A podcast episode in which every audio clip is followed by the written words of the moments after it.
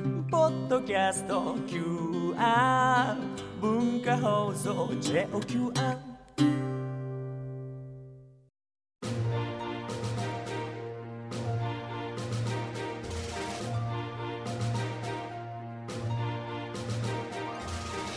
使える学び大人カレッジ金曜8時台は歴史を知れば世界の今が見えてくる世界史学科の時間です世界史と地政学を使って今の国際情勢を読み解いていきますでは講師をご紹介します寸大予備学校世界史科講師茂木誠さんですよろしくお願いしますはい、こんばんは、茂木誠です。さあ2週間ぶりになりますが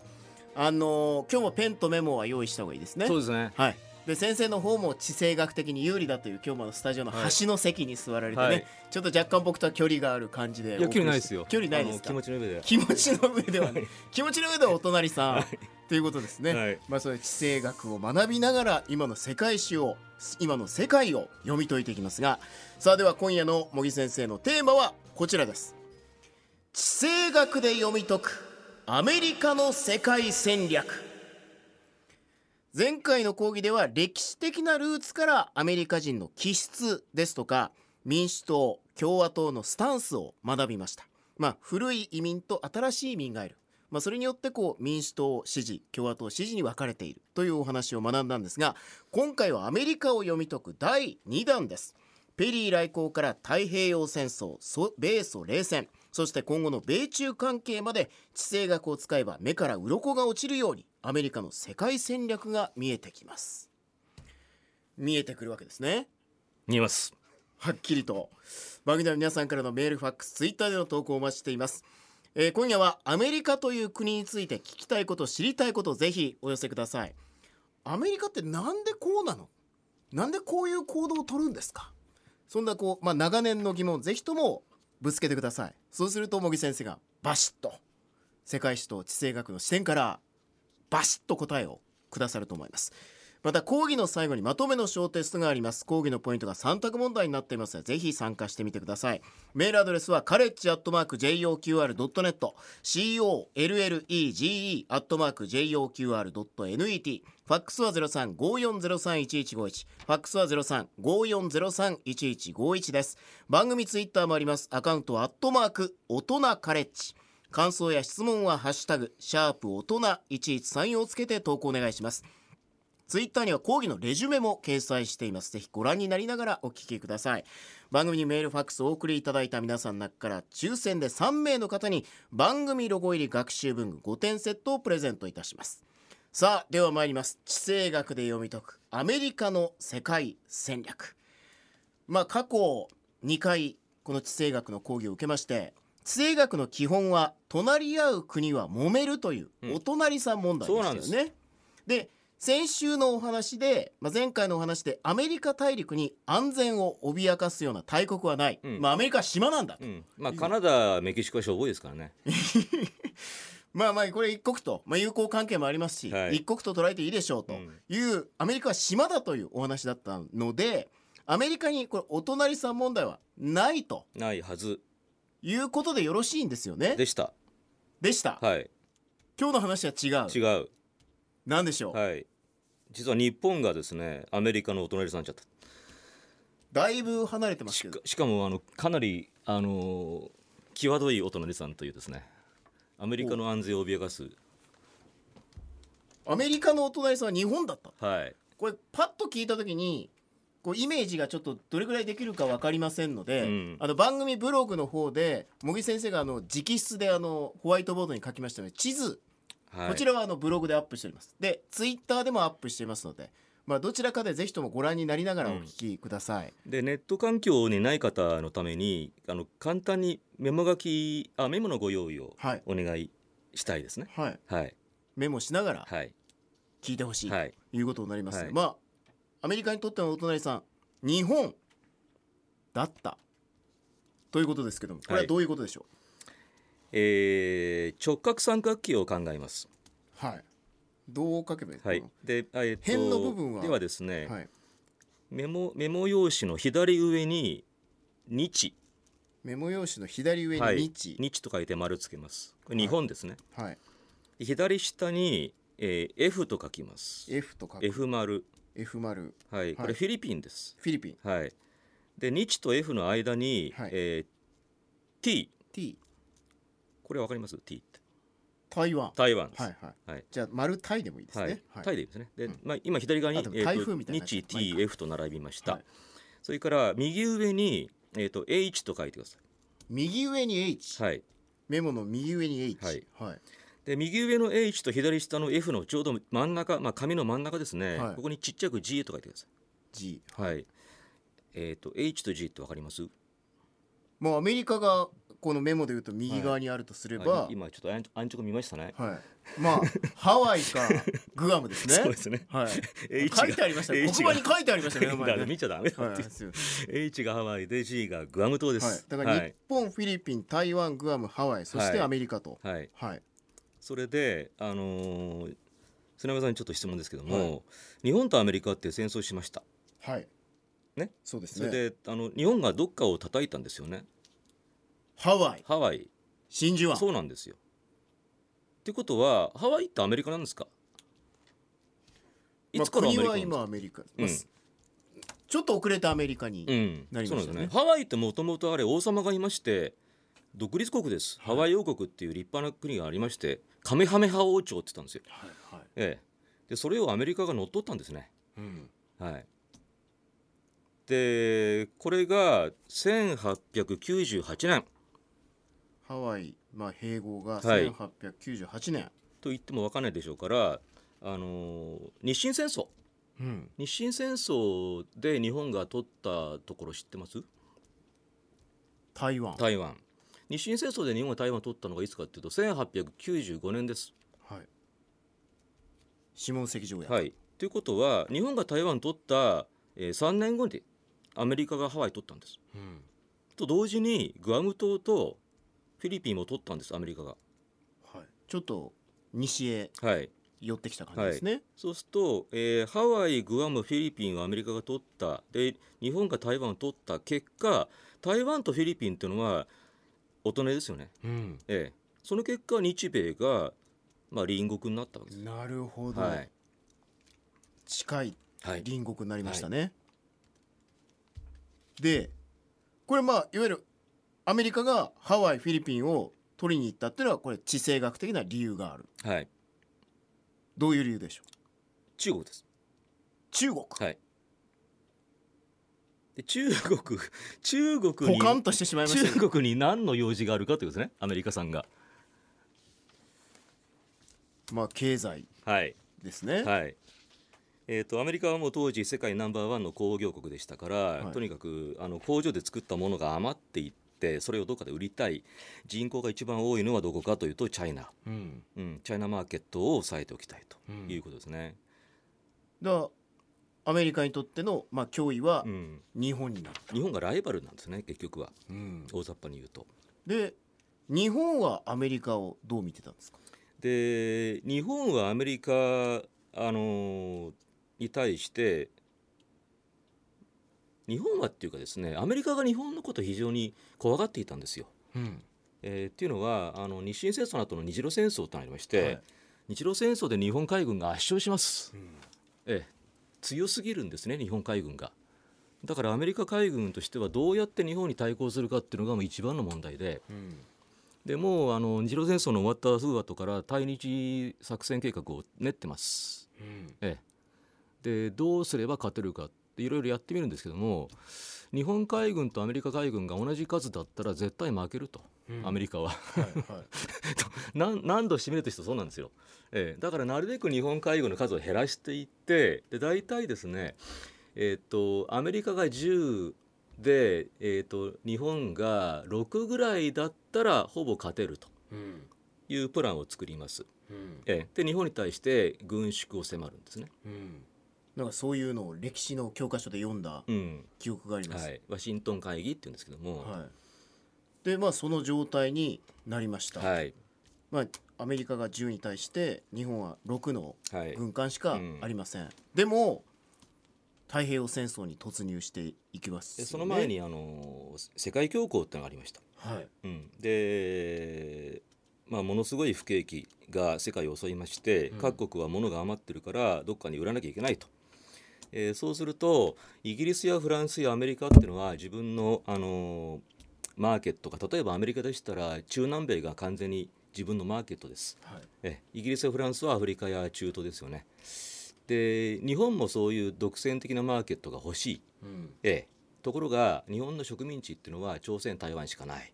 日本より狭いと、ええそこで日本は中国を日本の独占的なマーケットにしたいと考えて始めたのが満州事変ですねう。んうんとそれはアメリカのマーケットに日本が割り込んできてアメリカ製品を追い追い払っちゃうことになります。はい、っはい、てなると、はい日本としては、うん、というかアメリカとしてはアメリカとしては困る、困る、はい、それで、えー、と日本に対してあの中国から出ていけとうん迫る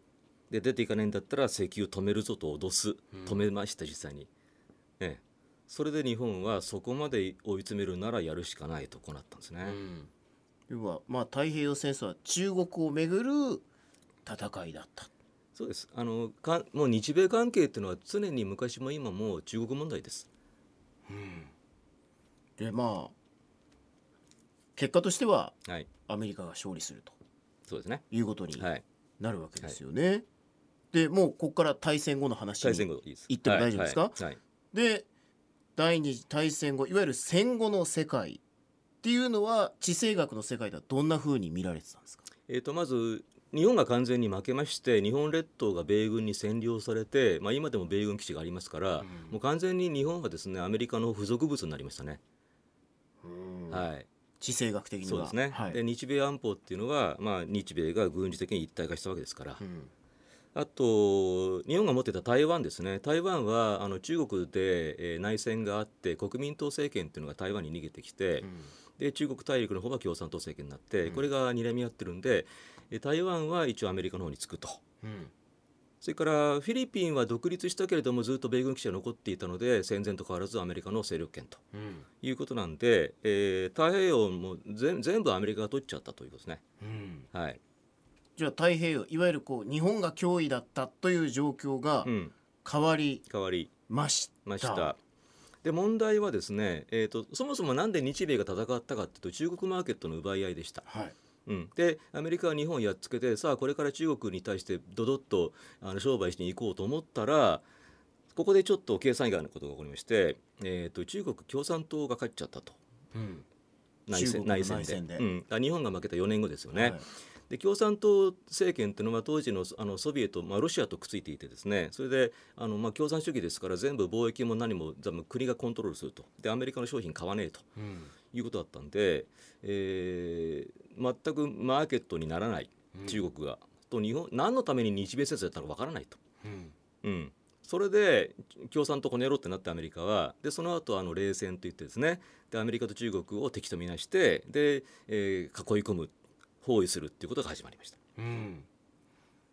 で最終的にいわゆるこう東西冷戦睨み合いですけど、はい、その時にやっぱこうアメリカのスタンスも変わったわけですよね。そうですね、あのーやっぱりきっかけはベトナム戦争ですよね、でベトナム戦争もその中国包囲網の一環だったんですがあれが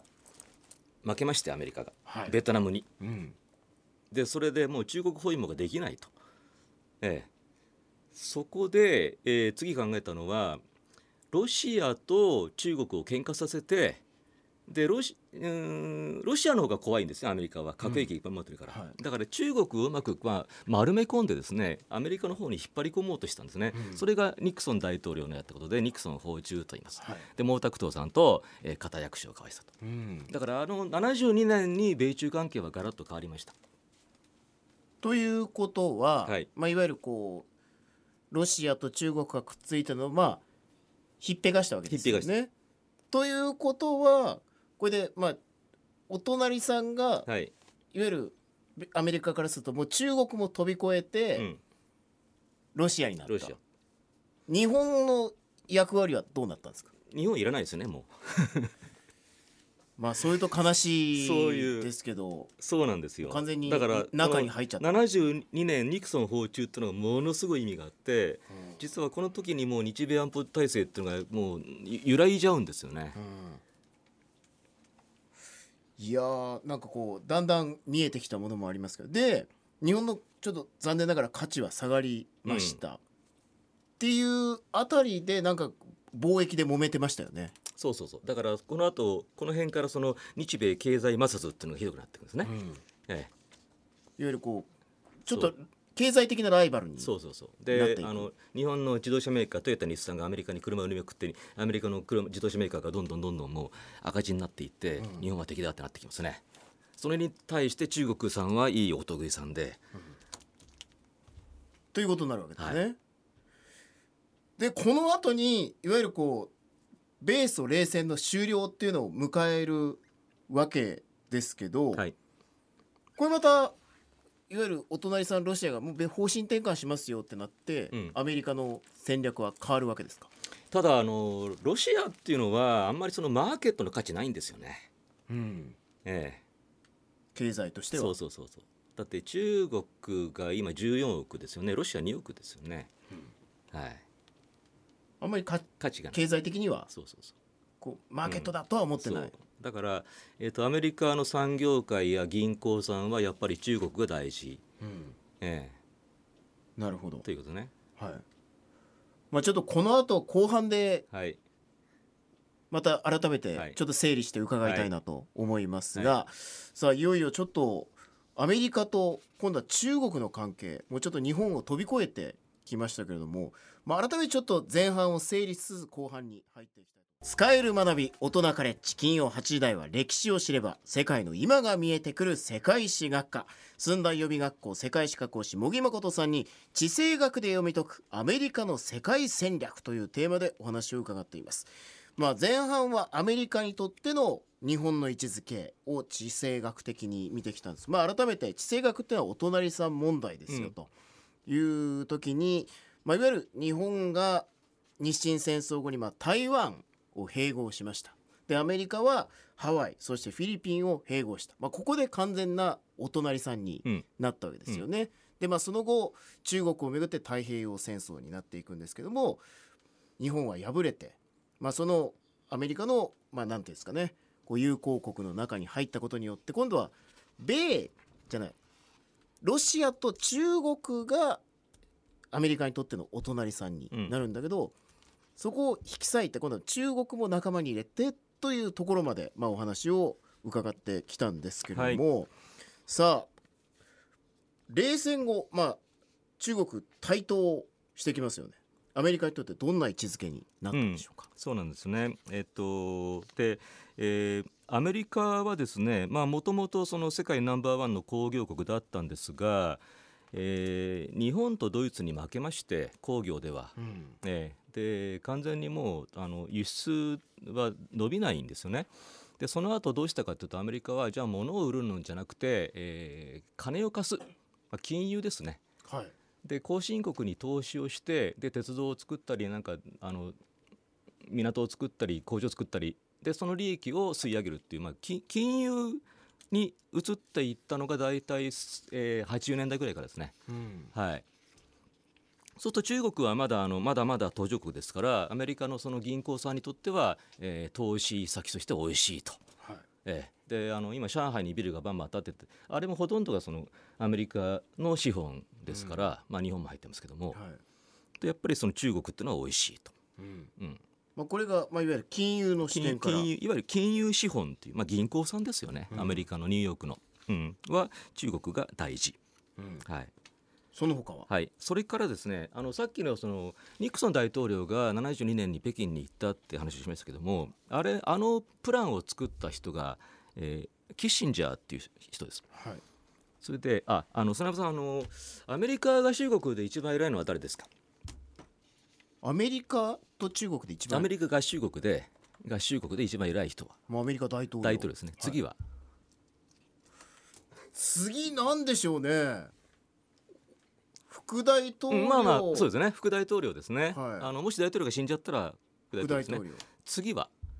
なんか前オバマさんの時にヒラリー・クリントンさんがよなんかこうナンバー2的なあポそジうですションそうですうん。立ってたような気がするんですけど、あれ何でしたっけヒラリーさんは、ど、どういう役職でしたっけ。ヒラリー国国務長官、国務長官ですね。国務長官っていうんですあのアメリカの実質ナンバー2は国務長官と言いますでこれは、えー、と日本でいうと外務大臣みたいなもんです国務長官は外務大臣そみうたいだなかもらの国務省っていうのは外務省です、うんアメリカ国務省は外務省です、うん、それでそのキッシンジャーっていう人はですね、まあ、その外交のプロでしたんでその国務省にすごい影響力あるんですよはいだから国務省の、あの中にそのキッシンジャー派っていうのがいましてこの人たちは中国を味方につけてロシアを追い詰めようと、うんこういう考えです、はいええ、だから国務省も親親中派うんですねまあ、中国とは仲良くそうそうそうそうやっていこうようんっていう派ですね、うその他はいあとはですね逆に中国は敵だっていうグループもいますはいでそれはあの冷戦中に力を持ったあの軍需産業といいますね、うん武器メーカーです。で瀬野さんあの飛行機メーカーってどんなのありますボーイングボーイング他に、エアバス、うん、えー、MD みたいなのありましたよねマクドネル・ダグラスみたいなああそうですね、はいあとロッキードとかロッキード、うんはい、あのボーイングロッキードダグラスっていうのはあれは飛行機も作ってますが実は武器メーカーです。